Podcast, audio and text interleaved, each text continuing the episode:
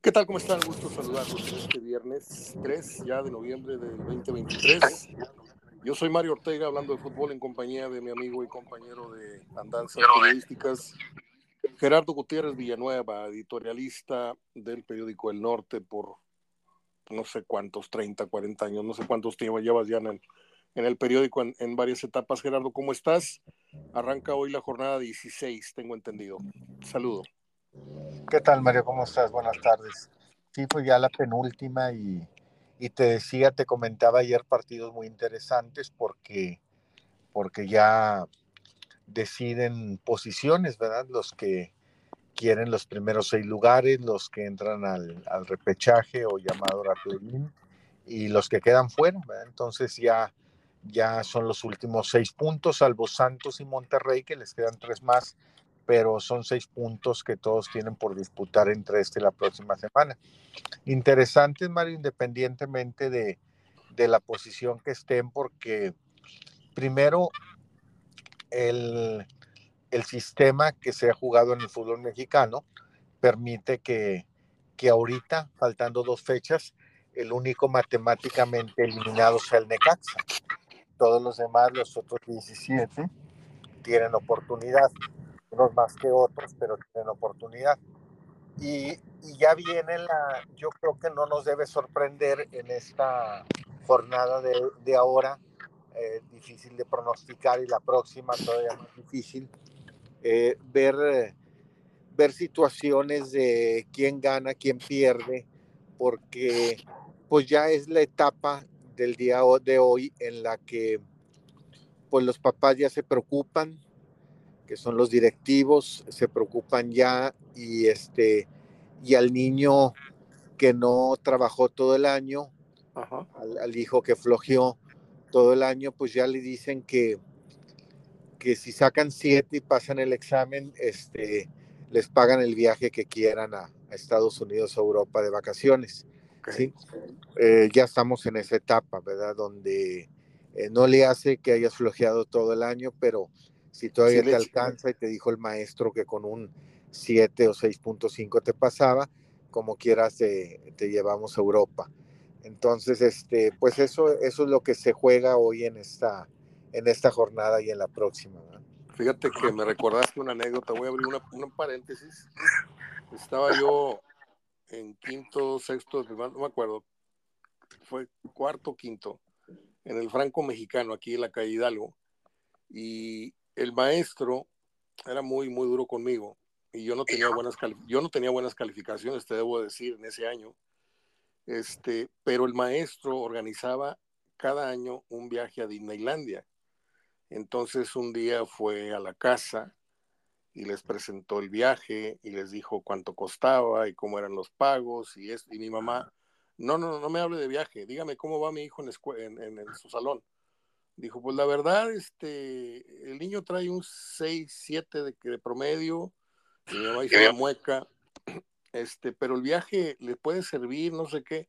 No, la verdad no estamos interesados. ¿O no crees que me tronó con las peores calificaciones? Porque no fui al viaje. Este, me recordaste ese, ese pasaje de sí. 1972, 73, en el que pues el incentivo era, si me compras el viaje, te, te pongo mejores calificaciones. Eh, Gerardo, ahorita que hablabas de, de, los partidos cruciales, estos que quedan, eh, ¿estás hablando concretamente del acomodo de Chivas, Tijuana, San Luis, Pumas y Toluca? ¿Tú crees no, que de, le... no bueno, de todos, Mario, desde de todos, el lugar sí. 17 hasta el lugar 2. Sí. Digo, quito el 1 porque el 1 ya está, ese ya está seguro. Desde el lugar 2 hasta el 17. Sí, pero tú hablas de los 12 calificados, yo hablo de los lugares preferenciales. Ah, bueno, que... creo que esos tienen menos chiste porque por ahí no te sorprenda que alguno de esos pierda. También, Ajá. Mario, hay que cuidar las tarjetas, algunos ya van a cuidar, no importa, mientras tenga el lugar seguro entre los primeros seis, ya no importa, mientras no me amonesten al portero, porque si no, no empieza la liguilla. Es el caso de Nahuel, Mario. El sí, caso de Nahuel, este, sí. Entonces, si lo amonestan con San Luis, no juega con América si lo amonestan okay. con América no empieza la liguilla. Okay. Entonces no te sorprenda que por ahí, si yo fuera Ciboldi, meto al, al chamaco Rodríguez, ¿verdad? y ahí ya te cambia la perspectiva de, ah, ah caray, entonces, ¿quién gana ese partido último? Entonces, ya ahorita entre el 17 y el 2, Mario espera cualquier resultado. Eh, ahorita decimos Puebla-León, pues, pues Puebla o León, pero no, hay que ver situaciones en donde que busca uno. Por ejemplo, Puebla hoy es su último cartucho. Hoy Puebla en la noche se puede convertir en el segundo equipo eliminado si pierde. Y León, si gana, se va al quinto lugar y entra a una posición privilegiada de, de ya no digamos de play-in, sino de calificación directa, cuando ahorita León está en play-in, pero de los que no juegan el repechaje en casa, de los que, de los que visitan. Entonces, León, fíjate, hoy llega en una posición eh, al filo del repechaje de los que visitan y puede hoy en la noche estar clasificado de manera directa, ¿sí? Entonces, y el Puebla hoy perdiendo, definitivamente ya queda fuera, queda fuera del, con 16 puntos, porque hoy, aún ganando, Mario, no se mete al play-in, ganando queda un punto del décimo lugar. o sea, Puebla prácticamente está fuera, virtualmente está fuera, ¿sí? Matemáticamente todavía tiene posibilidad de llegar al, al noveno, al octavo lugar. Fíjate que estaba echándole un vistazo apenas en este momento a la jornada y hay partidos muy destacados, pero en general está muy atractiva. Las llaves están muy, muy atractivas. Puebla León, Tigres San Luis, América Tijuana, Chivas Cruz Azul, Pachuca Monterrey, Pumas Atlas, Necaxa Mazatlán, de los menos eh, interesantes en, la cartelera. Santos Toluca siempre, ¿te acuerdas que eran, eran familia y luego jugaron una final? En fin. y, lo, que se disputan también, ¿verdad? Sí, y Juárez Querétaro, que es tampoco el, de menos cartel, pero por ahí veo seis partidos, siete, que sí está, de entrada se, se apetece verlo, ¿no? Empezamos con el Puebla León, se juega hoy a las eh, nueve de la noche, tengo entendido que es el único partido que tenemos hoy. Eh, se juega en el Estadio Cuauhtémoc y pues eh, no sé cuál es tu pronóstico ahí. Mira, yo creo, Mario, que el Arcamón yendo contra su ex equipo y a Puebla, y Puebla es un equipo cómodo, yo creo que el Arcamón va por cuatro puntos. Va por puntos. puntos. El que tiene en casa la próxima semana y, y, hoy, hoy no va a arriesgar. Yo creo que con un punto hoy se va satisfecho porque un punto hoy, pues lo deja todavía en posición sin riesgo de caer del 10 para abajo la jornada. ¿sí? Y gana cuatro puntos y se mete al, eh, pues puede ser el lugar 6. Eh, hoy, va, hoy va a salir, digo, debe salir a ganar. Digo, si León gana los seis puntos, está directamente o se mete directo al, a, a Lilla eh, de los que no juegan repechaje pero también Puebla está incómodo y Puebla hoy se juega todo. Puebla hoy se juega a la vida, ¿sí? Entonces yo lo veo más como para empate el partido de hoy. Mm, voy a ir con Puebla. Voy a ir con Puebla porque viene de ganar de visita. Eh, no sé si merecida y merecidamente, porque Toluca no jugó mal. Pero vamos, yo siempre voy con la inercia del que viene de ganar. No siempre sale, obviamente, pero pues el León, debo decir que también me gusta mucho cómo juega, pero no alcanzó todavía el nivel que uno esperaba con Larcamón. Tocó algunos picos y luego cayó y ha estado muy incierto luego de eso. Eh, estoy contigo, el, resultado que, atrae más es el empate, pero me voy con el Puebla. Eh, para el sábado tenemos cuatro partidos. Tigres San Luis, América Cholos, Cruz Azul visita Chivas y Monterrey visita Pachuca. En el Tigres San Luis, ¿cómo ven las cosas? Mira, lo veo para Tigres, pero también te digo una cosa, si San Luis, eh, que se cayó estrepitosamente en esta recta final, empata o pierde, ya no va a estar en, definitivamente puedes borrarlo de los primeros lugares. ¿sí? Los primeros, sí. Sí, ya lo puedes borrar en caso de que empate o pierda. Sí, entonces. Sí, porque eh lo puede rebasar Puma, lo puede rebasar Toluca, ahorita está en sexto, se puede caer hasta el noveno décimo. Sí, Sí, entonces un equipo que estuvo siempre en, hasta en primer lugar y peleando el 1-2 y, y en las últimas semanas, como quiera, no se salió de los seis primeros lugares. Fíjate cómo un equipo que puede estar 14 fechas en los primeros lugares en zona de calificación, dos jornadas que no estés, quedas fuera. Sí. Sí. Y eso es lo me recordó, Me recordó aquel viejo potosino, al viejo Zacatepec, que eran los que encabezaban la tabla las primeras ocho o diez jornadas, ¿te acuerdas? Y luego, ¡pum!, se caían hasta el peor fondo. Sí, yo creo que San Luis, mira, con un empate, eh, pase lo que pase, eh, se va a quedar en el, entre los primeros seis para la siguiente jornada, para empezar la jornada 17. Y dice, bueno, ya estoy en casa, ¿sí? Pero porque sabe que es una plaza difícil. El bajón ha sido, ha sido notorio. La intención de ganar, eh, pues no va a ganar, ¿sí? No es una plaza fácil, digo, Tigres como con Ciboldi. Entonces, este, yo lo veo para Tigres, yo lo veo para Tigres el, el resultado. ¿Cómo ves el manejo de la alineación? Eh, toda vez que venimos de una jornada de media semana, ¿ves algunos descansos? ¿Ves la posibilidad? Eh, a ver, esto, de las tarjetas de Nahuel tiene cuatro. Una más, y ya nos explicaste, que se pierde el juego con América, y si no es acá y, lo amonestan con América, se pierde el inicio de la liguilla. Entonces, ¿cómo, cómo anular esto? Si lo descansas, ¿se apaga esa, esa situación o llegas al partido de América con las mismas cuatro tarjetas? Mira, tú sabes que a Nahuel nunca lo amonestan por juego brusco, por algo, siempre es por desaprobar o por provocar. Y si te fijas, desde el juego pasado se está cuidando. Yo creo que esto no pasa por Siboldi. Yo creo que esto pasa por, por la plática de Siboldi con Nahuel. Eh, yo creo que, ¿qué pasa? Te pongo, te quito, ¿cómo te sientes más cómodo? ¿Sí? No creo que sea, por Siboldi, olvídate, borra lo que va a ser una decisión de decir, este, no vas a jugar. Y yo creo que conociendo a Nahuel va a decir, pues me voy a cuidar. No le veo muchos cambios, Mario. desde el momento que sacó a Guiñac y metió a Ibáñez, eh, va con Guiñac, ¿sí? Eh, yo creo que el único que pudiera quitar, eh, o a los únicos que pudiera quitar de inicio a lo que se vio con Cholos, es Córdoba, el caso de Fierro, ¿Sí? y quizá por ahí Diego Reyes, ¿sí?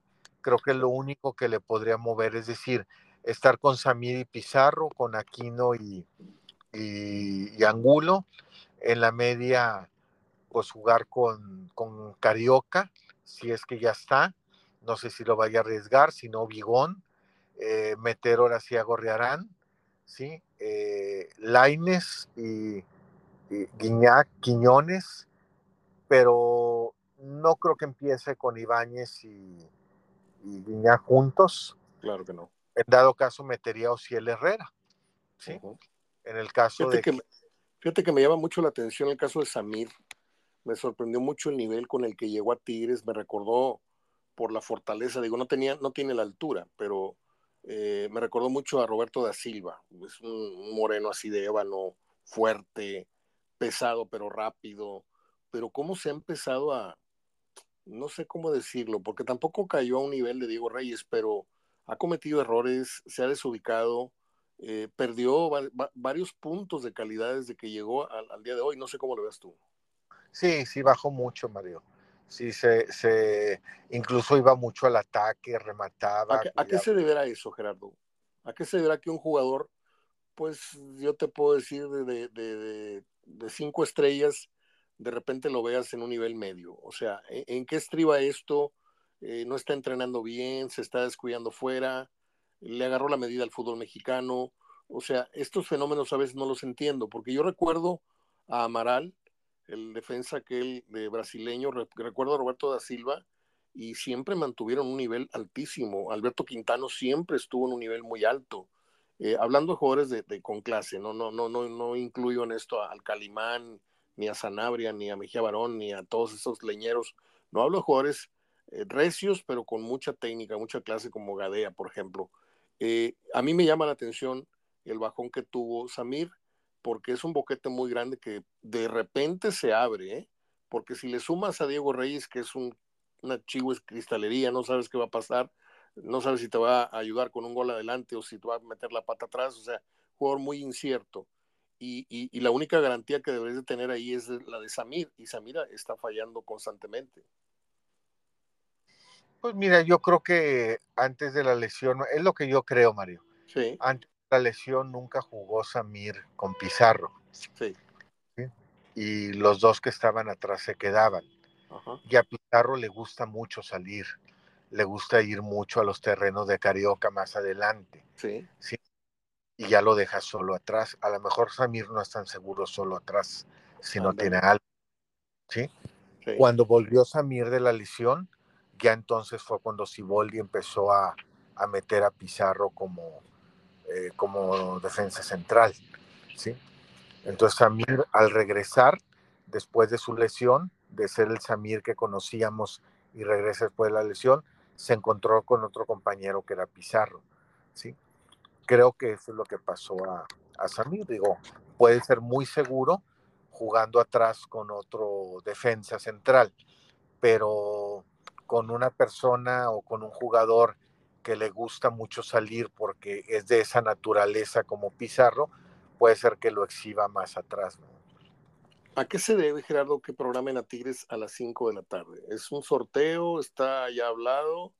No, está, Ya, está, ya, hablado, es cuestiones de televisoras. Este, y se ha establecido, ese, ese día pues hay un Cruz Azul Chivas, tú sabes, por más que luches o reclames. Más rating. Siempre es más rating, ¿sí? Eso es lo que buscan. Aquí no se van con que es que Tigres es más grande y ha ganado tantos títulos, simplemente tú sabes, Guadalajara y Cruz Azul eh, tienen más poder de convocatoria, ¿sí? Entonces, este, se juegan ese día, pues es al que llevan al, al primer horario, al horario más alto, ¿sí? Y dejan en ese caso a Tigres a las, a las 5 de la tarde. Muy bien, muy bien. Bueno, eh, estamos en que Tigres le gana a San Luis, ¿no? Sí, Tigres, este, yo lo veo ganador ante San Luis. ¿Cómo, cómo te parece a la distancia el América Tijuana?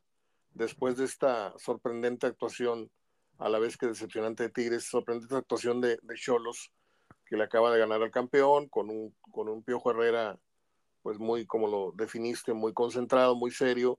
Eh, van de visitar a la América. ¿Crees tú que Cholos tenga alguna posibilidad? ¿O crees tú que Jardiné, por estas situaciones que se viene el cierre del torneo, venga alguna variante en la alineación para darle descanso a ciertos jugadores? ¿O cómo crees que se dé este, este agarrón? Eh, ¿Van a medir fuerzas en verdad? ¿O, crees que se van a, a, estar ahí midiendo el agua a los camotes los dos? No, sí, sí, sí va a ser fuerte la América, digo, la verdad quiere también. Acuérdate que América no se va con que ya tengo 30 puntos, ya aseguré, me quedo. América va por más si quiere récord de, puntos en torneos cortos que lo de puede y de goles. Entonces, sin embargo, sí también la mira está, tú sabes, lo principal, si tú le dices a Azcárraga la cifra de puntos, le acaba de pasar al Monterrey, ¿sí? O el título, pues te va a decir el título, ¿sí? Entonces yo creo que el América mismo, sin que Jardinello decida, creo que entre los jugadores sí entra el aspecto eh, psicológico de, mira, ya aseguré el primer lugar y ya empiezan a cuidarse un poquito en las entradas, en, la lucha por el balón para la liguilla. Y también el técnico lo sabe en el sentido de administrar un poquito más el juego, pues para que no le, le, le tengan muy bien visto todo lo que, lo que puede presentar en la liguilla. Entonces, este, y, Tijuana pues está luchando por, pues, por todo, ¿verdad? Yo lo veo que pudiera sacarle un empate por ahí Tijuana. No veo a Tijuana ganándole al América, pero sí lo veo con, si acaso un empate sacarle del, del Azteca, ¿verdad? Aunque yo pongo favorito al América, pero, pero creo que por lo que acaba de mostrar Cholos, por la inercia que trae, este, porque quiere mantenerse en los primeros lugares donde tanto le costó llegar, eh, yo lo veo que puede ser un empate. Voy a ir con América. Eh, entonces, partido a las 5 el de Tigres, a las 7 América Tijuana y luego a las 9 se empalman Chivas Cruz Azul y Pachuca Monterrey. ¿Qué te gusta en el Guadalajara Cruz Azul? En el Guadalajara Cruz Azul, mira, el Guadalajara, este, pese a todo, está en los primeros lugares, está en los primeros cuatro lugares. Y Cruz Azul eh, está como Puebla, ya, ya jugándose en cualquier momento que deje tres puntos, pues Cruz Azul queda fuera. Y Cruz Azul ahorita pues trae 17 puntos. Está en el lugar 14. O sea, si Cruz Azul pierde hoy, ya nada más podría llegar a 20. Y 20 los tiene en lugar 11 o los puede tener en lugar 11. Entonces, difícilmente Cruz Azul eh, se puede esperar a algo en la última jornada si ahora pierde. Entonces, por eso digo que son de los equipos que, que todavía cuando traes jugadores de condición, pues te luchan hasta el final. Por eso dije ahorita, eh, te sacan la tarea, pero te sacan la tarea, Mario, el examen, los que flojearon, pero tienen capacidades, porque hay quienes flojean y no tienen capacidades. Y Cruz Azul tiene capacidades, tiene jugadores de capacidad. La mostró, la mostró en San Luis, por ejemplo, cuando estaba en mejor momento de San Luis, fue, fue y le ganó al San Luis. Sí, sí, entonces yo lo veo como, como empate. Bueno, vas a empate. voy a ir con Chivas. Eh, a esa misma hora te decía, se juega, ¿cómo se llama el estadio de Pachuca? El estadio de Huracán o algo así, ¿no? Se juega el, el Tuzos Monterrey. Vamos a ver, el caso de Monterrey, eh, ¿inicias con Berterame? ¿Ya lo sientes tú como para iniciar el partido o lo seguirás considerando poco a poco para irlo dosificando en cambio? Yo creo que lo puede ir considerando, sobre todo que es un partido de visitante, Mario, y también traes otro partido el miércoles. Tiene que recordar eso la gente, ¿sí? Traes otro el miércoles. Yo creo que va a seguir dosificando, ¿sí? Y yo creo que ahorita eh, de Berterame viene una lesión, meterlo como a Rojas, meterlo luego, luego, luego meterlo el miércoles, que pudiera no iniciar con él y seguirlo llevando de cambio, seguir iniciando con Funes Mori. Sobre todo que va a ser un planteamiento, Mario, otra vez un poquito, ante la dinámica del Pachuca, de, eh, sabes que vas a tener quizá menos el balón y vas a tener que controlar más el, el, el partido volver con Maximeza, por ejemplo, vuelve con Maximeza que sabe darle esas condiciones al juego. Y meter a los chiquillos, ¿no? Va a ser un juego de correlones. Sí, este, sí, Pachuca tiene muchos jovencitos y ahí yo creo que tiene que mandar la carga. Yo creo que antes de meter a Berterame, por ahí metería al, a este, al, Chespi López. Si es que quieren. Te, voy a hacer un, comentario, perdón que te interrumpa, te voy a hacer un comentario que acabo de leer, este, que no tiene mucha relevancia, pero es importante. El, el, el apodo correcto del Chespi es Chispi, porque cuando nació su abuelo le dijo a su mamá que iba a ser una chispita de luz para su hogar, una historia muy bonita que vi publicada ahí.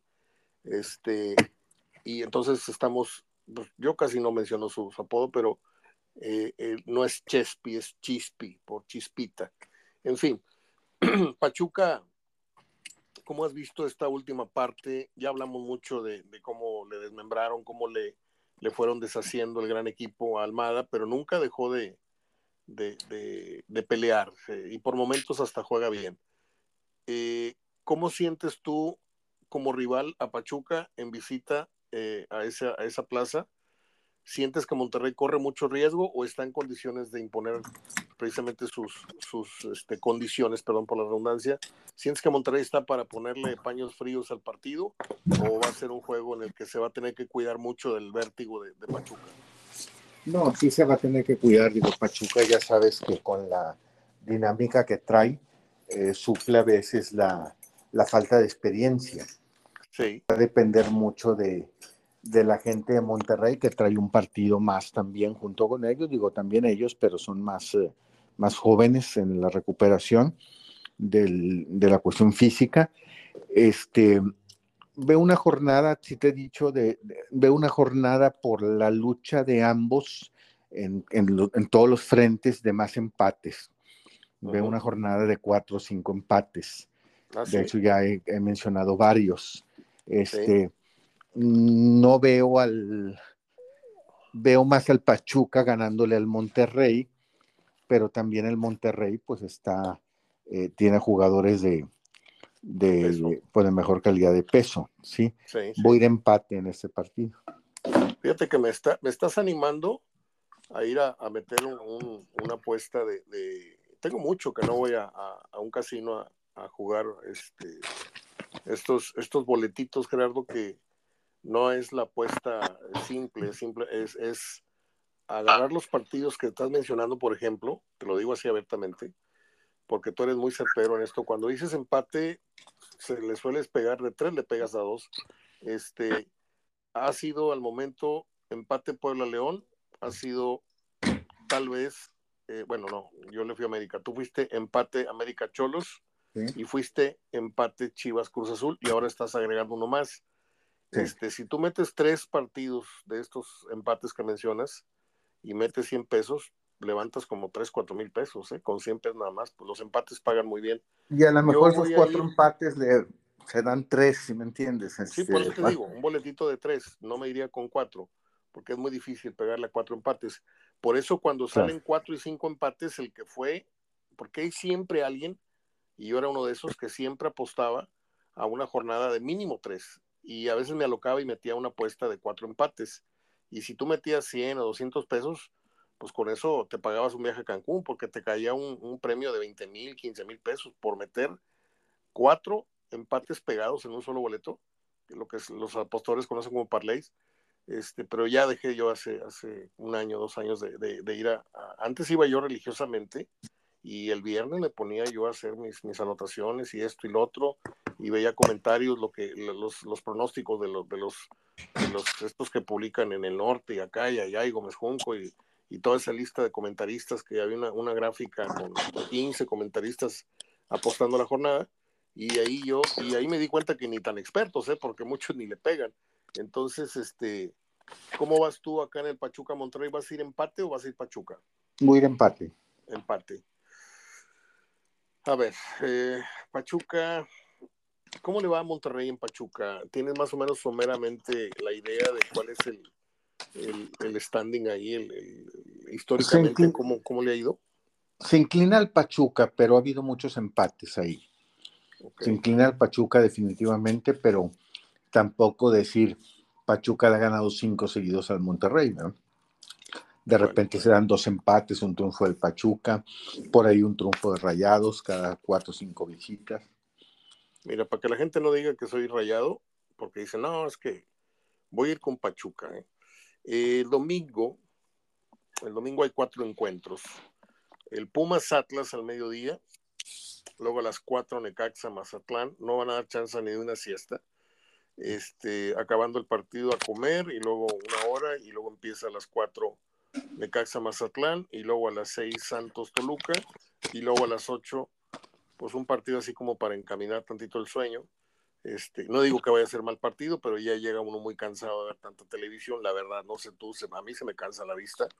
Este, Juárez contra eh, Querétaro. Querétaro. En Pumas, Atlas, eh, ¿te gusta Pumas como a mí? Sí, sí, Mario, mira, Atlas yo creo que esta semana es de los que se unen al Necaxa entre los eliminados, Sí, eh, no tanto porque Pumas esté mejor, digo, Pumas está en séptimo lugar, tiene un partido local, sabe que se tiene que meter a zona de calificación directa. Y Atlas, desde el momento que pierde el partido cuando cambia técnico, quiere decir que no iba por ahí ajá. que trae otros problemas. No es el problema plantel técnico. Yo creo que el Atlas, el plantel no vio bien la salida de, de su técnico, o no la vio justa. Benjamín Mora. Sí, si se hubiera visto justa, pues con Omar Flores ganan y reaccionan. Y, Así es. ¿sí? y si te fijas, el Atlas de local perdió. Sí, ¿Y con quién perdió? sí. ¿sí? Entonces, eh, definitivamente que aquí eh, yo voy eh, Pumas. Oye, un caso más como el de Cruz Azul, tanto que le costó al Atlas, voy a dejar de lado el tema de las ayudas y no ayudas, lo que se dijo y dejamos de decir, pero finalmente Atlas consigue no uno, dos títulos en algo que nadie, absolutamente nadie tenía en mente. Y qué rápido se les cayó el castillo naipes, igual que se deshizo eh, algo que parecía un, buen tiempo para Cruz Azul, parecía que venían buenos, buenos años, augurios buenos después del título, y ahorita están en ruinas los dos equipos. Curioso, ¿no? Sí, y mira, esto del Atlas, de su situación que, que trae ahorita, que prácticamente no va a calificar, creo que al que le viene mejor, eh, el que va a tener más exposición y más donde escoger, creo que es Diego Coca. ¿eh? Diego Coca es muy apreciado de la gente de Orlegui y pues tienen al Santos mal, tienen al Atlas mal, ya caben dos, pero también parece que lo está buscando Cruz Azul. Así es.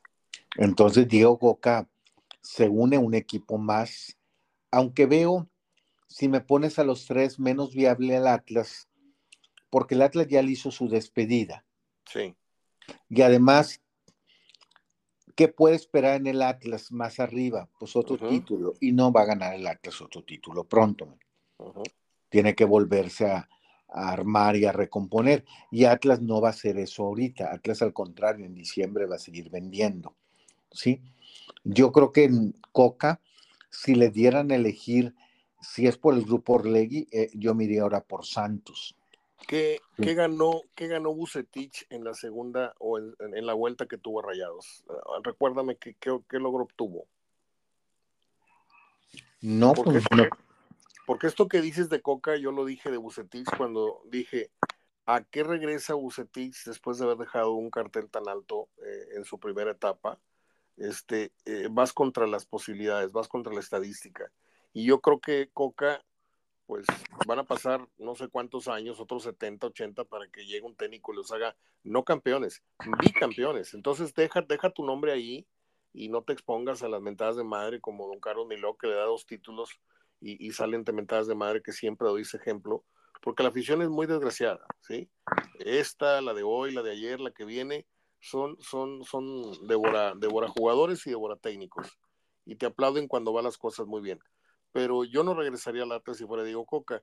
En Santos ya estuvo Coca también, ¿no? Sí, en Santos ya estuvo, pero una etapa corta. Ajá. Sin embargo, bueno, pues si no se da lo de Cruz Azul y está siendo apreciado o todavía manejado por el grupo o cobijado por el grupo Orlegui, pues quieres agarrar equipo, pues agarra Santos. ¿no? ¿A ti te gusta Diego Coca como técnico? Digo, a mí este, mi respeto, es una persona muy correcta, muy decente, muy esto. Este, sus decisiones, bueno, pues la respeto, se fue, aventó, todo en Tigres y, vio la, oportunidad de su vida. Yo creo que lo criticamos muy fácil, pero pues es como Faitelson, si te ponen un contrato así, dices tú, pues lo que haya dicho me vale madre, aquí hay un dineral, este, y ya me quito el yugo de José Ramón y aunque haga el ridículo mucho tiempo, pero él se fue por una oferta para garantizarle a su familia, bla, bla, bla. Pero tú a Coca, ¿te gusta el estilo de juego Diego Coca para el Santos o te gustaba para Tigres? Aunque yo sé que en Tigres dijiste que estaba empezando a, funcionar y iban las cosas más o menos, pero ¿te, ¿te, da un perfil más defensivo que ofensivo, Diego Coca, o cómo lo percibes?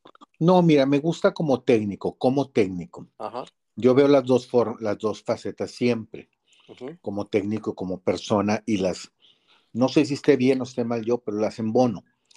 Eh, siempre tomo en cuenta la persona y el técnico. Por eso, por ejemplo, técnicos como la Volpe no me gustan, porque no me gusta como persona. De acuerdo. Entonces, en el caso de Coca, me gusta mucho como técnico. ¿sí? Con Tigres no hay que olvidar que lo llevaba en primer lugar, Mario. De acuerdo. Sí. Y lo llevaba en primer lugar con el mismo plantel, con el mismo equipo. Eh, ahí te estaba demostrando y metió, metió ocho goles en los primeros tres partidos. Te estaba demostrando que se adecua eh, según a, los jugadores que tiene, al plantel que tiene, para ser ofensivo, para ser defensivo, aunque le gusta ser muy equilibrado. como persona, por lo que hizo a Tigres, no me gusta. O sea, yo, por ejemplo, si ahorita me dices, ¿lo contratarías para tu equipo? No. ¿Sí? ¿Por qué? Porque eh, eh, no se movió en la cuestión de la seriedad, de la lealtad, de la ética, con un plantel de un proyecto, Mario. Porque en ese proyecto, ahorita le podemos criticar mucho a Tigres, que juegue Guiñac, que no le podemos criticar, porque ya sigue anotando goles, o a la directiva, o a a este muchacho Ibáñez por decidir, pero Ibáñez se le vendió que iba a jugar, Mario. El técnico que lo convenció, el que habló con él, el que lo trajo, el que lo pidió, dijo que iba a jugar con dos nueves. Y después llegó el Chima, llegó Siboldi y no juegan con dos nueves. ¿Sí? Entonces, él, él, él hizo a Tigres eh, él mismo le dijo a Tigres, aunque perdiera dinero, no quiero a Cuba. A lo mejor Tigres hubiera esperado, no sé si hubiera estado mal o bien, pero los hace tomar decisiones y luego a las primeras de cambio él se va por sus propios intereses. ¿Sí? o sea, es decir, él le pidió a la directiva de Tigres invertir para bien de él, de lo que quería. Sin embargo, al primer contrato que le salió con más ceros, se fue. Entonces, eso yo no lo veo serio, no lo veo un técnico leal. Por eso yo no lo tendría como técnico. Sin embargo, como técnico, nada más juzgando lo que hacen resultados, eh, es buen técnico. Ahora, eh, qué bueno porque me recordaste y a la gente le recordaste cómo estuvo la película de Coca. Eh, ¿Esto le, recuerdas tú que a esto le haya, o, es histórico para Tigres, o ya le había pasado con algún técnico que le aventaran así la chamba después de haberle invertido al equipo? No, así no, Mario. Así como ocurrió, no, no le había pasado. O sea, Tigres estaba, Tigres estuvo, eh, acostumbró a, que le robaba técnicos a los equipos, ¿no? así a Trejo, recién campeón y ya estaba arreglado, y acá. al Tolo Gallego. Al Tolo Gallego pero ahora se le aplicaron a Tigre, ¿no? A José Peckerman. Es verdad. Y ahora pues se le aplicaron a Tigres. Muy bien. Regresamos a, lo que es el rol de juegos. Eh, estuvimos de acuerdo en que Puma le gana al Atlas. Eh, este muchacho que pusieron, pues está mm, en sus 15 minutos ¿no? de fama. O sea, eh, viene otro técnico seguramente para el Atlas. Y hablabas de Gerardo Espinosa, hablabas para futuro, para el próximo torneo. Eh, ¿Quién te gustaría a ti para el Atlas? ¿Crees que la Volpe, perdón por mencionar la Volpe, ¿crees que la Volpe tendría posibilidades de dirigir una etapa más en Atlas o, o, No, no, ya no, Mario. La Volpe ya no. Mira, ya no quedó para los técnicos, para el carácter de la Volpe, el cómo trabaja la Volpe, ya quedó obsoleto para los muchachos que ahora maneja, que son más entrones, más respondones, más gritones, más más este, valerse por el... Ya no son los jugadores dóciles jovencitos del 97, 96. Ya el muchacho ahora ha cambiado, el joven ha cambiado. No sé si para bien o para mal, yo podría decir un poquito más para mal, ¿sí? Pero ha cambiado. Entonces ya no son eh, manejables al estilo de la Volpe y que el Atlas va a seguir teniendo jóvenes. Yo creo que el Atlas se va a ir por Gerardo Espinosa creo yo. Digo, me da la impresión que se va a ir por Gerardo Espinosa. Y por ahí no le ves posibilidades a. Bueno, Ambris, después hablamos. Lo que pasa es que va a seguir trabajando con jóvenes, Mario, eh, y va a desarmar el equipo. Yo no sé cómo le pueda caer a Ambris o a la Volpe que le digas que no va a tener a Camilo Vargas. Sí. sí por Camilo Vargas se va al Cruz Azul. Sí, entonces yo no sé, digo, van a seguir desarmando el equipo en... Fíjate que comentabas hace rato, no hace rato, el programa pasado, el tema de lo que invirtió Toluca. Aquí tengo lo sí, No, disculpa, se, cortó la señal. Eh, te decía, encontré una gráfica muy, muy exacta que habla de el gasto que hizo Toluca en la gestión de, eh, ya habías mencionado cifras aproximadas, ¿no? Sí. Pero Toluca gastó 69 69 millones 810 mil dólares en 28 jugadores para resultados como posición 15 en el 2022, apertura 2022, pierde la final. Primero fue la clausura, luego fue la apertura. Luego clausura 2023 eliminado en cuartos y en la apertura pues fue echado cuando iba en octavo lugar. Creo que ese es un gran revés y lo lamento mucho porque tú sabes que yo apuesto mucho por Ambriz. A mí me gusta la justicia, me gusta que la gente que lo merece tenga sus, sus, sus, premios, tenga su reconocimiento. Y creo que Ambriz no, no ha traído, entre decisiones equivocadas que ha tomado y entre injusticias y entre discriminación y lo que tú quieras, creo que no ha, no ha tenido el éxito que yo hubiera deseado para él. Pero bueno, vamos a esperar. Y, creo, Mario, creo, Mario, sin meternos, este, pero yo platicaba con gente del Toluca, no que está en contra de Ambrí, no tiene nada, digo, es un agente de baja jerarquía en el Toluca, digo, no tiene mayor, que dijeras, te dijo un directivo resentido, este, pero Ambris tiene que arreglar unas situaciones personales, ¿sí? Unas situaciones personales que, que realmente no le, no le hacen ganar a veces, sobre todo cuando trabajas con gente más joven, no le hacen ganar bonos en cuanto a, respeto. ¿sí? Eh, eh, en un jugador podemos, no digo que ver normal, pero las cuestiones de, de, fiestas y de alcohol y todo las podemos ver normal, aunque no es correcto. De acuerdo. Pero y a lo mejor en un técnico estamos un poquito más acostumbrados, a cabo él no juega, ¿sí? Pero dirige y está al frente de un equipo. Entonces, e, ese aspecto, no me la sabía. Ese aspecto también tendría que ir, este, pues, eh, cuidar ese aspecto a Ambris para que, pues, eh, cuando, cuando le pidas eso al jugador en concentraciones, en, días que no están de trabajo, pues también lo vean como una, una figura de respeto.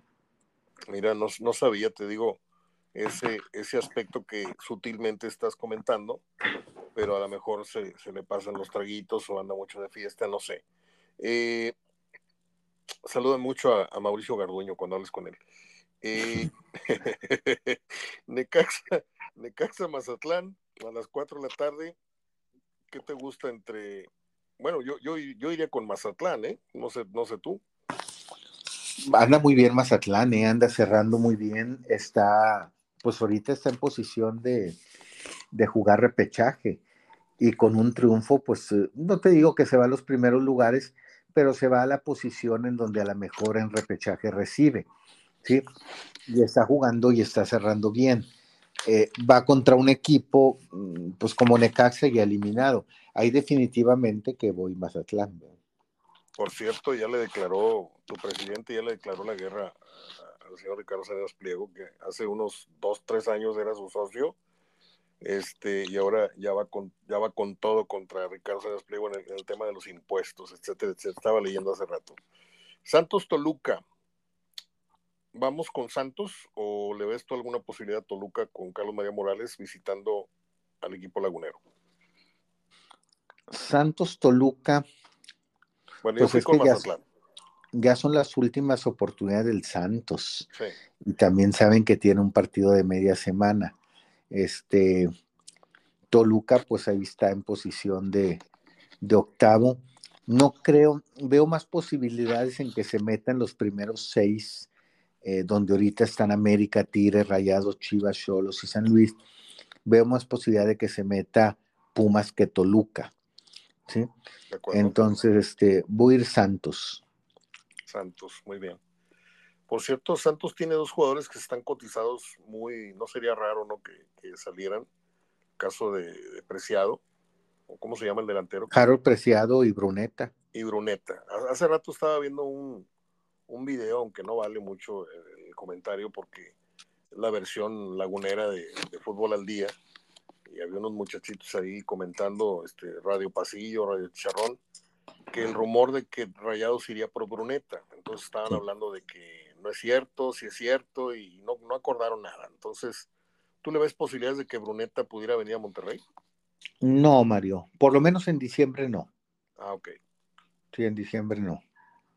¿Y qué te parece ese jugador? ¿Por cuál irías tú? Bueno, no irías por Preciado, ya tienes a Mira, te voy a decir por qué en diciembre no.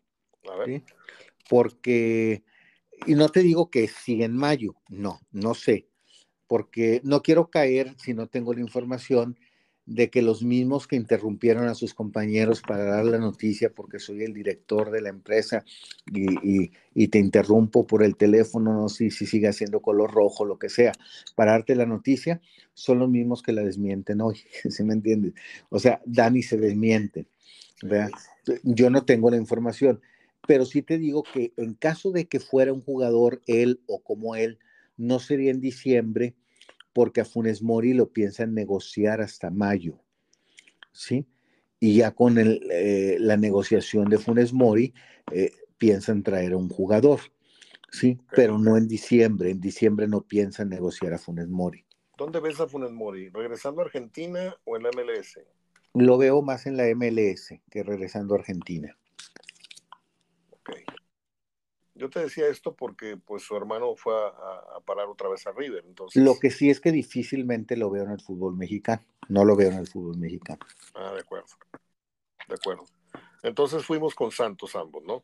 Sí. Y en el, en el Juárez Querétaro, yo creo que Juárez se tiene que reponer, ¿no? Pero Querétaro es, es un, es un tábano, es un hueso muy duro de roer. Eh, ¿Ves ahí Juárez o ves empate? Mira, ya Querétaro, por más que gane seis puntos, digo, lo máximo que puede llegar Querétaro es a 21 y 21 lo tiene lugar 8, ¿sí? Y todavía trae uno 20 sin jugar dos y otro 19. Yo veo ya muy difícil a Querétaro. Y Juárez, eh, pues se cayó estrepitosamente. Yo no creo que va a seguir, vaya a seguir con el mismo técnico. Eh, tiene muy mala suerte Juárez, cómo se le, cómo ya, lleva dos torneos o ha hecho el intento de tres de a medio torneo ir en los lugares cuatro, cinco, seis y termina en 17, 18 pagando las multas. Entonces, este, yo creo que va a cambiar de técnico. Eh, sin embargo, pues Querétaro también ya se, ya se cayó. Yo lo veo para empate. Una pregunta, Gerardo, ¿de dónde sale el dinero en Ciudad Juárez? ¿De Alejandro de la Vega o de quién o cuáles son los inversionistas? son ellos, mira, son ellos, eh, Alejandra de la Vega, otros inversionistas, pero simplemente con el señor de la Vega, pues tienen gasolineras, Mario, en Juárez. Ah, este, sí tienen mucho. Era lo que no sabía. No, el equipo es este, pues el equipo es, eh, es un hobby. Ah, pero un hobby con mucha atención. Debo reconocer, porque hay algunos que lo tienen como hobby y lo tienen así por tenerlo. Eh, te voy a dar un ejemplo. Salinas Pliego lo tiene para los impuestos y para seguir teniendo dádivas de los gobiernos a donde va y donde tiene negocios. Este no. Aquí sí debo reconocer a Alejandra de la Vega, lo tiene como un hobby, pero muy apasionada en cuanto al fútbol.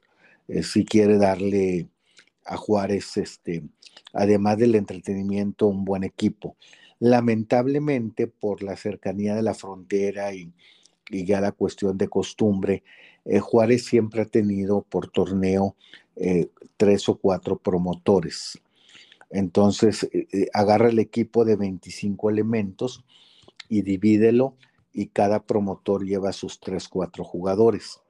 Y a la mera hora chocan chocan al, momento de hablar de dineros, hablar de, contratos, hablar de si estás contento con el técnico o no.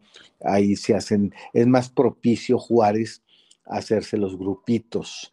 Y yo creo que esto ya le pasó a Juárez. Debe haber grupitos que ya no dejaron trabajar al técnico. Por eso digo lamentablemente. Creo que eh, Alejandra de la Vega pues ha hecho intentos también por poner en la parte del deporte gente con, con, más este, estrategia y conocimiento, como fue con, con Miguel Ángel Garza, pero realmente pues no, no ha encontrado, no le ha hallado. Eh, estuvo gente seria como este Guillermo Cantú. Sí. Miguel Ángel Garza. A ver, estamos con Gerardo Gutiérrez, se fue el audio. Bien, reanudamos la, conversación. Eh, te quería preguntar, ¿dónde o por qué se rompió este cordón umbilical que tuvo durante tantos años Andrés Fassi con el Pachuca? Porque yo todavía sigo sin, sin ubicarlo del todo con el grupo Juárez. Este, tengo entendido que ahí es el, que llegó a poner ahí el criterio de contrataciones todo esto, pero yo lo veía muy fuerte en el grupo Pachuca. ¿Por qué se rompió ese, ese, hilo con el grupo, con este señor Martínez?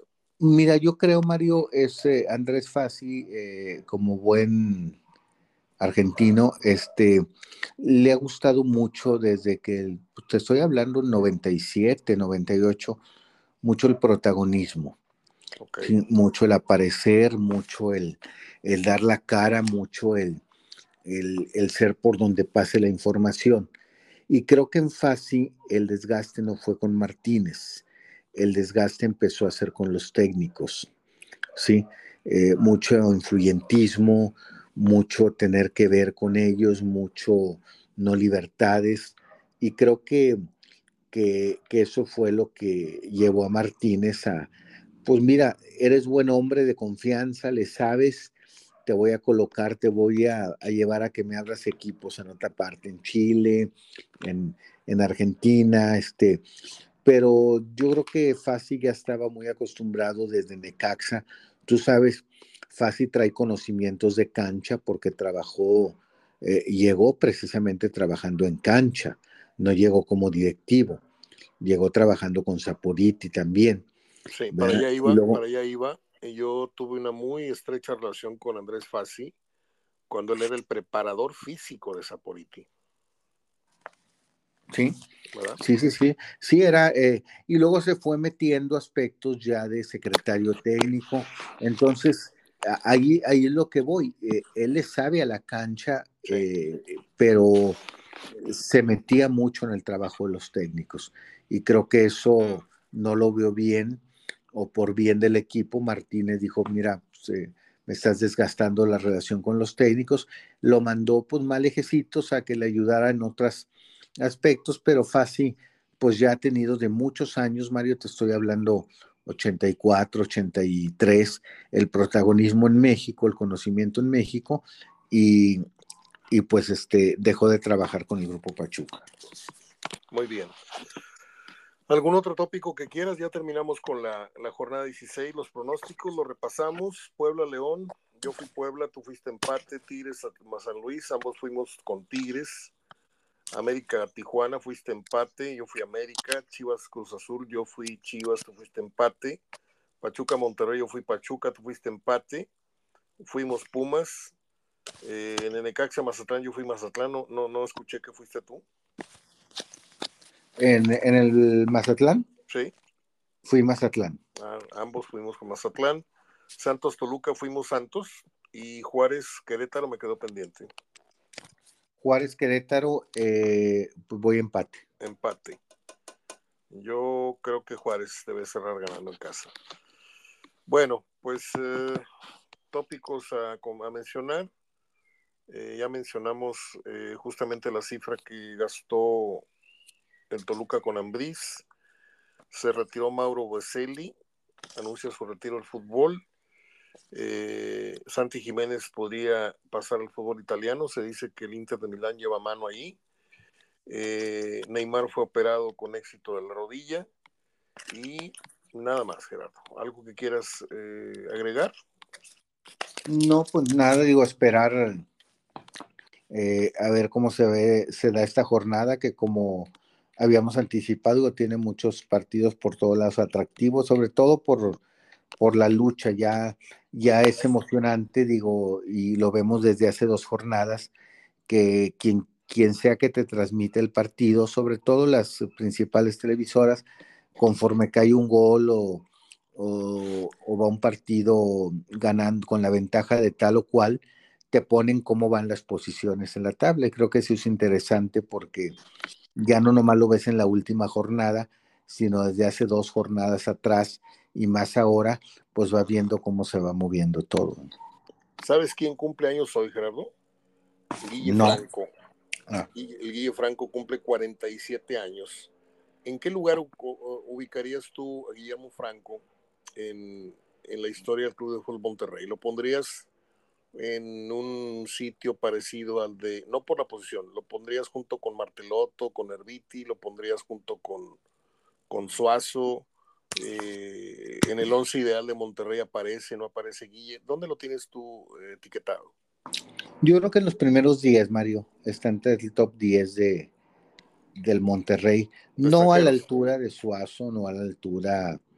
Este, también te podría decir, digo, no a la altura de Funes Mori, digo, con todo el respeto en cuanto a, goles, pero creo que Guille eh, le ganó a Funes Mori y a muchos otros en la cuestión del carisma, de la empatía con la afición. Claro. Y creo que eso lo va llevando a mejores lugares. Eh, yo lo pondría entre los mejores 10 porque estamos hablando de extranjeros o mexicanos. Sí, claro. Porque ahí debe estar Jonathan Orozco. Sí. sí. Entonces, este, sí lo pondría entre, entre, ahí debe estar Milton Carlos. Sí, entonces sí lo pondría entre los, los 10 eh, mejores del, del Monterrey. Y, bueno, tú estás eh, a esa hora del partido, estás en la cancha y a mí me toca estar viendo el partido por televisión y me parece muy acertado la participación de Guille Franco como analista. ¿eh? Me, está, me está, porque no todos los que jugaron fútbol hayan sido buenos, regulares o malos, y ya di ejemplos. Luis Hernández a tiro por viaje lo, meten a una, a una transmisión o lo meten a comentar a un programa y gracias por participar. O sea, no, no tienen ni la facilidad de palabra ni saben explicar la experiencia que tuvieron. Eh, mismo le pasa a Misael, y, pero Guille Franco me parece muy, muy preciso, muy correctas sus apuntes. Eh, no es este el Samogini que, que, habla hasta por las orejas y que alburean y que dicen, este, le hacen un homenaje al, al juego rudo. No, lo veo muy serio como es él y me parece que habla muy correctamente de la institución. No sé cómo haya salido de, del Club de Fútbol Monterrey. Y yo esperaba que hiciera más, más, más roncha, más trayectoria, pero no, fue así. Y lo que he escuchado de Guille Franco en las crónicas de los Rayados me ha, me ha parecido correcto. A ver si un día ves alguna repetición y, y o no sé si ya lo hayas visto, pero me parece que el Guille está teniendo una buena participación ahora como analista de televisión. Sí, se ha mantenido. Yo pensé que iba como invitado a un partido, pero cuando fue el primero, pero no, ya se ha quedado y ha estado, independientemente que transmitan los locales que, que decidieron que transmitiera en Monterrey, a él lo han mantenido como comentarista, así vengan de México a narrar, y creo que pues eso es, es bueno. Oye, eh, insisto, tú estás en el estadio, pero ¿a ti cómo te, te parece o cómo te cayó el hecho de que Monterrey, bueno, ya está en Televisa, pero que el cronista oficial de Rayados sea Diego Armando Medina? ¿No sientes tú como que, pues ahí pongan a este muchachito, ¿no? A mí me suena como si tuvieras a, a un locutor del RG narrando a los Rayados, o sea, en televisión. A mí no, a mí no me, no me termina de llenar el ojo, con todo respeto para el muchacho, este, es una crítica simplemente y es un gusto personal, no estoy hablando mal ni simplemente yo esperaba, por ejemplo, yo esperaría que un Raúl Pérez fuera el, cronista, ¿me entiendes? Una persona con, más trayectoria, con más experiencia y acorde al peso del equipo que está narrando. Y Diego Armando, pues me parece que no sabe si es reportero, no sabe si es cronista, que no creo que sean funciones mm, para nada equivalentes pero no sé cuál sea tu, opinión. Mira, me gusta en la crónica, Mario, me gusta este, en la crónica, este, es una persona seria, eh, como Toño Nelly, no estoy hablando de experiencia, ¿sí? Estoy hablando de seriedad, de conocimientos.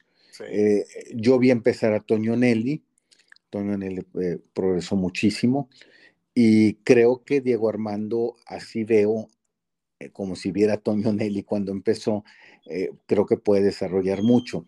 Yo en lo personal, Mario, me gusta, no tanto no soy de que si eres tigre, narras tigre, si eres rayado, rayado, no, pero sí creo que es bueno y es una oportunidad de que puedan voltear a ver a cronistas o a gente de la localidad. Si de por sí poquito bueno tenemos o poquito bueno puede surgir, eh, realmente. Lo que no me gusta después es la manera como en el aspecto de, de la comunicación seguimos eh, en el fútbol, porque en el fútbol se vivió en árbitros, se vivió en técnicos, se vivió en equipos, pero que siga ese imponiéndose ese centralismo, ¿sí? En el, en el aspecto de, de que no dejen crecer a los de Guadalajara, a los de Monterrey, que surgen. A los primeros que cortan cuando hay mundiales es a los de Guadalajara, a los de Monterrey o a los cronistas de otra parte. Sí. Y se van con los que están en México, los que ahí viven, los que ahí están. Fíjate cómo cortaron. A mí me pareció un tipo serio, no a lo mejor para crónica, pero me parecía un tipo serio Juan Pablo Romero, ¿sí? En Guadalajara. Creo que era de los más serios. y mira, lo cortaron, lo echaron fuera. Este, este muchacho, con todo lo que pueda hacer, bueno, tiene su estilo, el que le dicen el hágala, este, si te vas a Guadalajara es, eh, es reconocido, eh, anda también en la talacha, le gusta también andar en, el, en la cuestión de, de, reportero en la semana y también lo vas este, haciendo un lado. Entonces, Toño Nelly, no se diga, de repente creo que eh, ha merecido pues simplemente el mundial pasado, mejores oportunidades, decidieron mandar unos cuantos y entre ellos el no. Entonces yo creo que se ha sido injusto con, con los elementos que puedan surgir de otras este, empresas. Sobre todo, Mario, cuando, cuando están de tus televisoras, que dijeras tú, bueno, no se fijaron Antonio Nelly, pero está en otra televisora, no, pues, pues estás, en, eh, estás en la Televisa de la ciudad. Sí. Dales oportunidad a esos elementos y te demuestran en determinado momento que son mejores. Aquí es un caso raro, ¿no? Es un caso raro de Medina. No siendo Televisa, estando en multimedia, narra, narra parte de Televisa.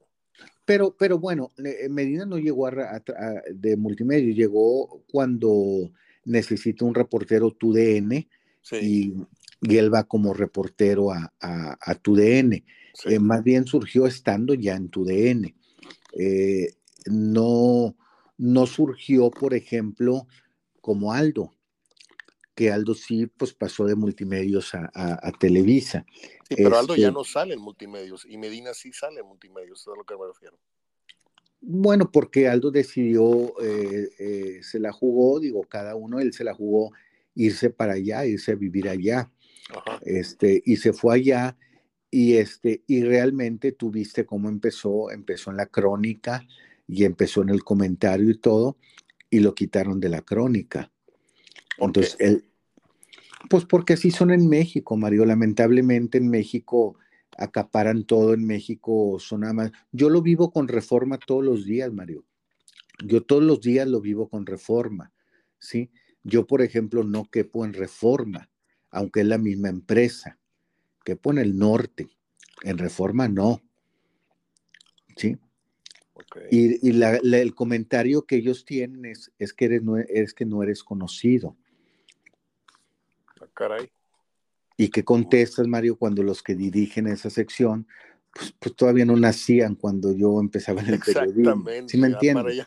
Para allá, y así, apenas. Y así lo hay en Televisa, Mario, así lo hay en Televisa. Entonces, el hecho de que Televisa narre a Tigres a Monterrey es una buena oportunidad de que, bueno, volteen a ver a lo mejor a sugerencia de los clubes o a petición, no sé, a este tipo de elementos como, yo, como Toño Nelly, como este Diego, y, y, ojalá, digo, la verdad, este, tienen condiciones.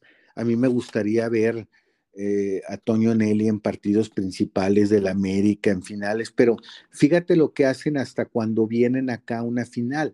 Eh, ¿qué, ¿qué, motivación puedes tener? Toca la final América Tigres, se juega acá, aunque se, bueno, se jugaría ya acá, y se han traído a todos. Y, a los que narraron todo el año aquí los echan a un lado. Toño ya está muy identificado con Tigres, ¿no? Tiene programa, este, la zona Tigre, no sé cómo se llama, y aparte narra los juegos de Tigres, y eso prácticamente le prohíbe este, narrar juegos de Monterrey. Pues no debiera ser así, Mario, porque no, no debiera ser así. yo, hablaba en un programa pasado, no estabas conmigo. Porque, ¿por qué Raúl Pérez? ¿Por qué Raúl Pérez? ¿Por qué el perro? Porque eso sí podía narrar cualquier, cualquier ese partido. Sí. Raúl Pérez siendo toluqueño, pero a, muerte. Mira, fíjate lo que hizo Televisa cuando jugó la primer final el Atlas. ¿Sí? Ajá. La narra allá en Guadalajara el perro y el ágala, los dos más atlistas de, de la historia del Atlas. ¿Sí? O sea, no estoy criticando, les dio esa deferencia. Pero si es una final Monterrey contra, o Tigres contra América acá en Monterrey, eh, ahí sí no, no le dan a Toño Nelly. Tienen que mandar cinco o seis de México. Entonces, sigue, sigue el centralismo. Lamentablemente, Mario, en los medios de comunicación sigue ese centralismo. Allá nos siguen llamando, digo, métete a las oficinas de Televisa o de Grupo Reforma en México, nos siguen llamando provincia, no interior de la República, sino provincia, como nos llamó Javier Aguirre cuando vino a dirigir a Monterrey, que todavía a este tipo de lugares les decía provincia. Entonces, digo, lamentablemente está muy arraigado en, el, en, el, en la cuestión de la comunicación, el centralismo. De acuerdo.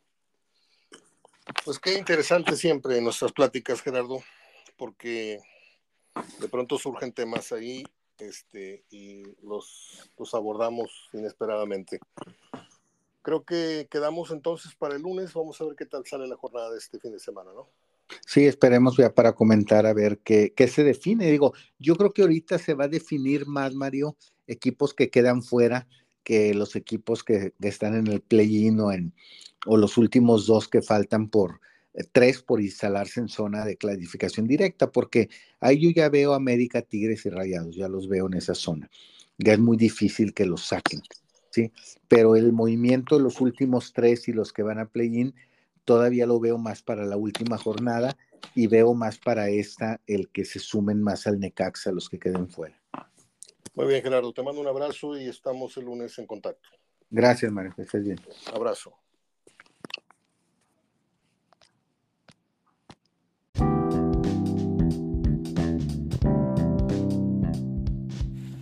Muy bien, Pasamos entonces a las efemérides, que son las que dan el cerrojazo de lunes a viernes en Hablando de Fútbol. En 1933, no sé si ustedes sean uno de esos que coleccionan la música de las películas, ¿sí? Yo no le voy a decir que tengo la gran colección, pero sí tengo algunas, no sé, serán 15, 20 CDs, y casi todos tienen una compilación de, muchos éxitos, etc. Mi autor por mucho favorito en lo que a temas de películas se refiere y toda la, musicalización, porque hay películas que tienen canciones de diferentes autores o, canciones muy populares del disco, del rap y así, pero hay, hay otros directores que les encargan la música de toda la película. Y es el caso de John Barry, el ganador de nada menos que cinco premios Oscar que es por mucho mi consentido y paso a decirles por qué. Este, de hecho, les recomiendo mucho a los que quieran adentrarse en, este tema. Eh, hay un disco de, todos los éxitos de las películas en las que él participó poniéndole la música. Está eh, Somewhere in Time, pide al tiempo que vuelva, mi favorita por muchísimas razones pero por muchas razones, eh, de 1980, Jane Seymour, eh, ¿cómo se llama el otro que hizo Superman? En 1990 musicalizó Danza con Lobos, película muy premiada de Kevin Costner. En el 85 musicalizó Out of Africa o Memorias de África, una película que aquí en México no tuvo eh, la respuesta. Una película muy sosa, muy lenta, con gran fotografía, gran música y con gran reparto. Estaba nada menos que Meryl Streep y Robert Redford. Y no sé, no quiero hablar sin, mucho conocimiento, pero de lo que yo recuerdo es que no tuvo un gran impacto como en otras partes del mundo. Eh, sigo con mis títulos favoritos de John Barry. Eh, la propuesta indecorosa, con Demi Moore, con Woody Harrelson y con Robert Redford, película de 1993. Eh, también participó en Midnight Cowboy con eh, Dustin Hoffman ¿cómo era? John, ah, John Boyd, ya me acordé. Este, buena película esa, la vimos en el cine Juárez. También está una película que escandalizó en su momento porque es la relación de un sacerdote con una, una religiosa ahí del pueblo, una, mujer que, que, era muy devota, y terminaron dándose, pero con todo, la letra escarlata con Gary Oldman y con Demi Moore. Qué gran película y la música es realmente... Mire, son música, eh, son, son eh, temas instrumentales con violines, con una orquesta, que usted lo pone y se relaja. Usted está haciendo sus tareas, aseo, está redactando algo. Póngase un disco de John Barry y yo sé lo que le digo. Es música bastante, bastante terapéutica. A mí me ha servido mucho y desde hace 25, 30 años colecciono música de, películas. Eh, este hombre le puso música a casi todos los filmes correspondientes al 007, ya sea en la época de Sean Connery, ya sea en la época de Roger Moore, en la época de uh, Timothy Dalton, se llamaba, el satánico Doctor No, este, Diamonds Are Forever, los diamantes son para siempre, en la mira de los asesinos, The Beauty of a Kill, donde también sale un tema de Duran Duran, muy famoso, eh, The Golden Finger, eh, Operación Trueno, no, un montón de películas de, del 007, pero muchas, ¿eh? Octopussy con Roger Moore. ¿Se acuerda usted de aquella escena de Roger Moore que va ingresando, no sé si a una isla o va a atacar una, una casa y se traslada en un cocodrilo que es una balsa en forma de cocodrilo? Está muy simpática, tenía detalles muy simpáticos la saga de, de Roger Moore. Ya cuando empezó apareció Tommy, eh, Timothy este Dalton, ya ahí le, paramos al cuento. Este, no, no fueron tan buenas como los primeros dos personajes de, de Sean Connery y de Roger Moore, la verdad.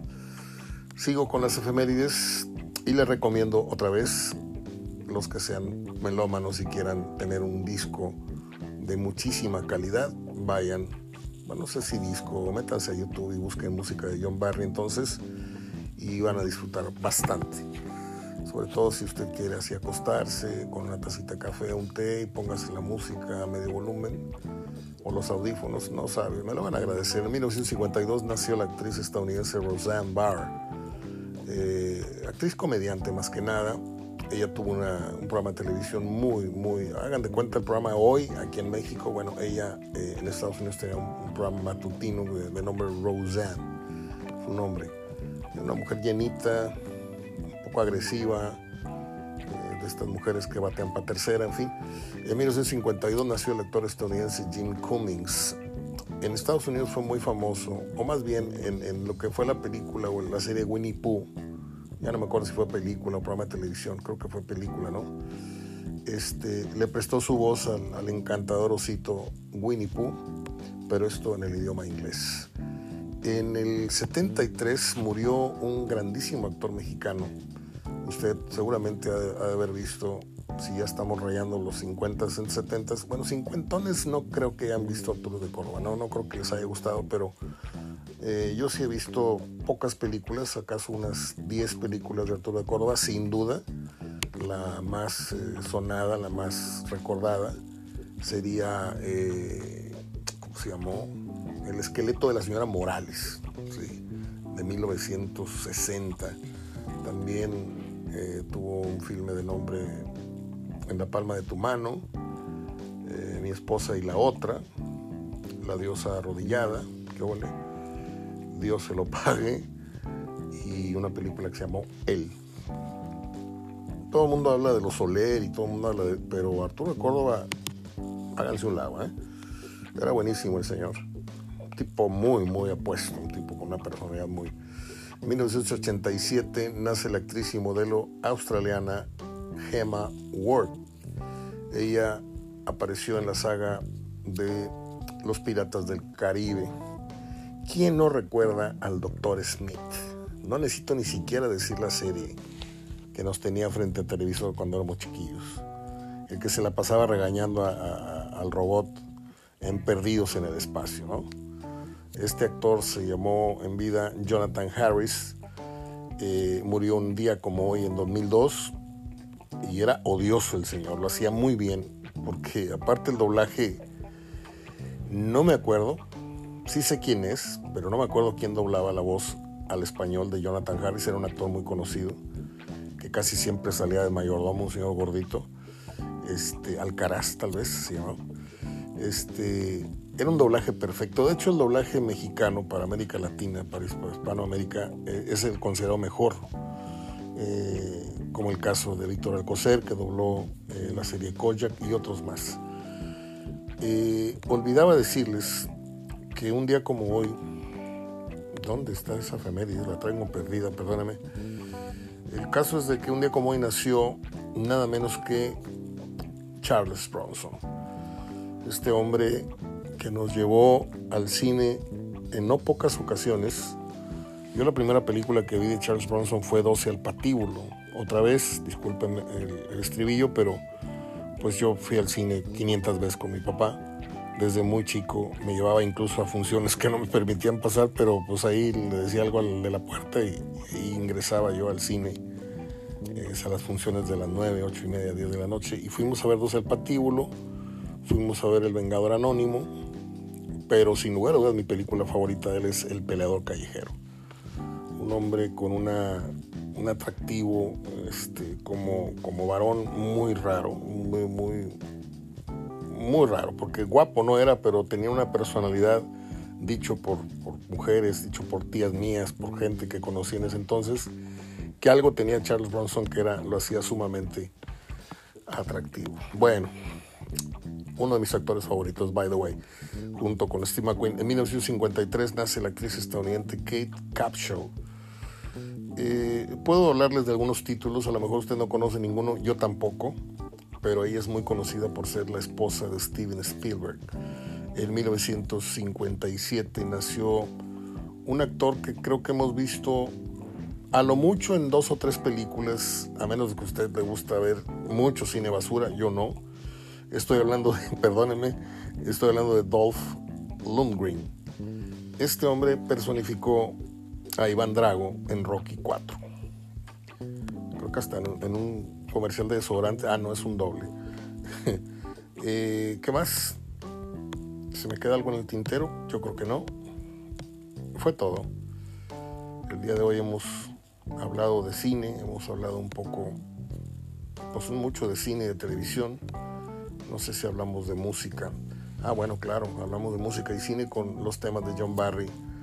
Que es más, ahorita terminando, este es viernes, viernes de mucha chamba eh, en lo que es para mí ver partidos, viernes en la noche, sábado, toda la tarde, noche, domingo también.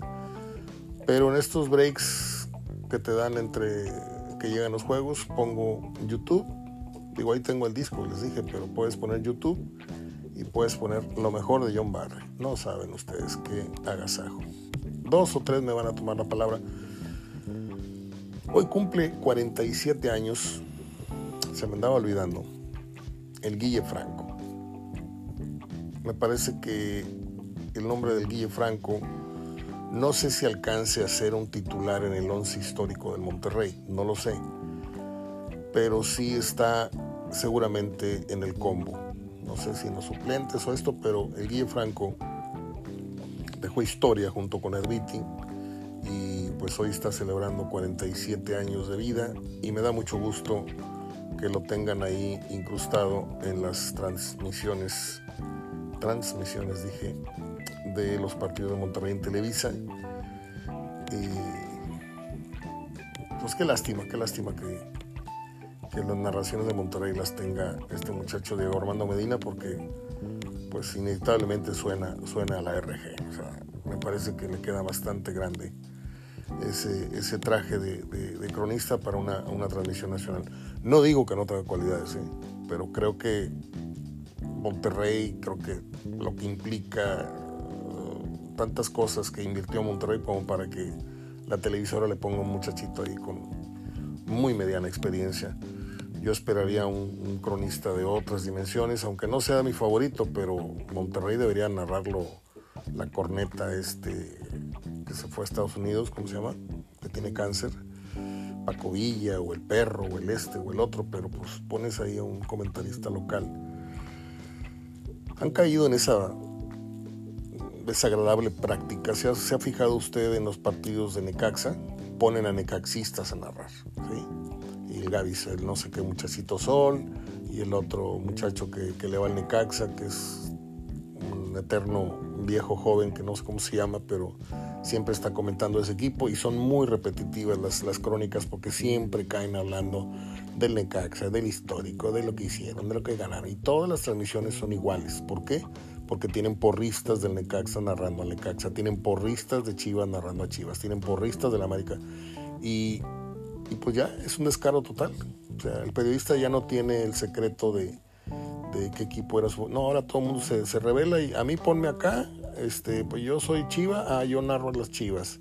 Y aunque no narre Chivas, yo soy Pietra Santa y defiendo a Chivas a muerte. Y el otro al América, y el otro a Rayados, y el otro... ¿Qué porquería, en qué porquería se convirtió el periodismo? Yo espero que usted no me encuentre ningún tipo de sesgo para uno u otro lado, ni tampoco anti nada, ¿eh? ni anti Chiva, ni anti América, ni anti nada de pronto hacemos crítica un poco agria para unos equipos, pero en ningún sentido protegemos a los de casa. ¿eh? Esto para los que no saben desde dónde se origina este programa, estamos en Monterrey, no le vamos a Monterrey, no le vamos a Tigres, pero también pues hablamos de las cosas buenas que han, han venido haciendo últimamente. Aclarado el punto, paso a retirarme, les dejo un fuerte abrazo de gol, disfruten su fin de semana. Este disfrute su vida. Ya iba a decir algo, pero luego me andan ahí, ahí reclamando. Este, yo no sé con qué cara me reclaman.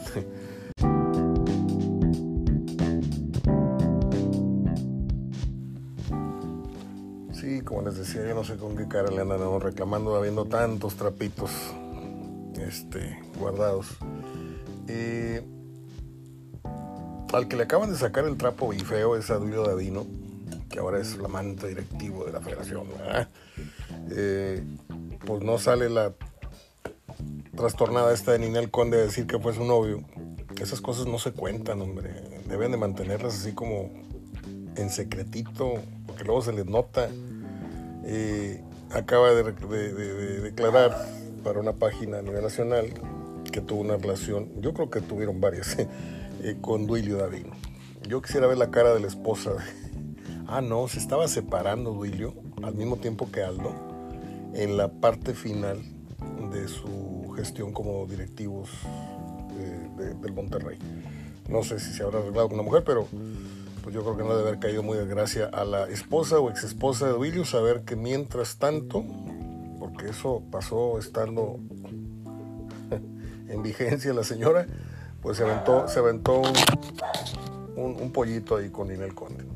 Eso es lo que tapiza las páginas de, los diarios electrónicos hoy día, ¿eh? Que si este anduvo con esta, que si esta no sé qué, que, el juego de la América cenó con un influencer y que no sé cuánto.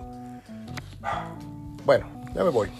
Fuerte abrazo de gol, nos escuchamos el próximo lunes, que salga buena la, jornada, que salga buena la carnita asada y orejas y rabo los que vayan a tener faena este fin de semana. Hasta el lunes. Thank you.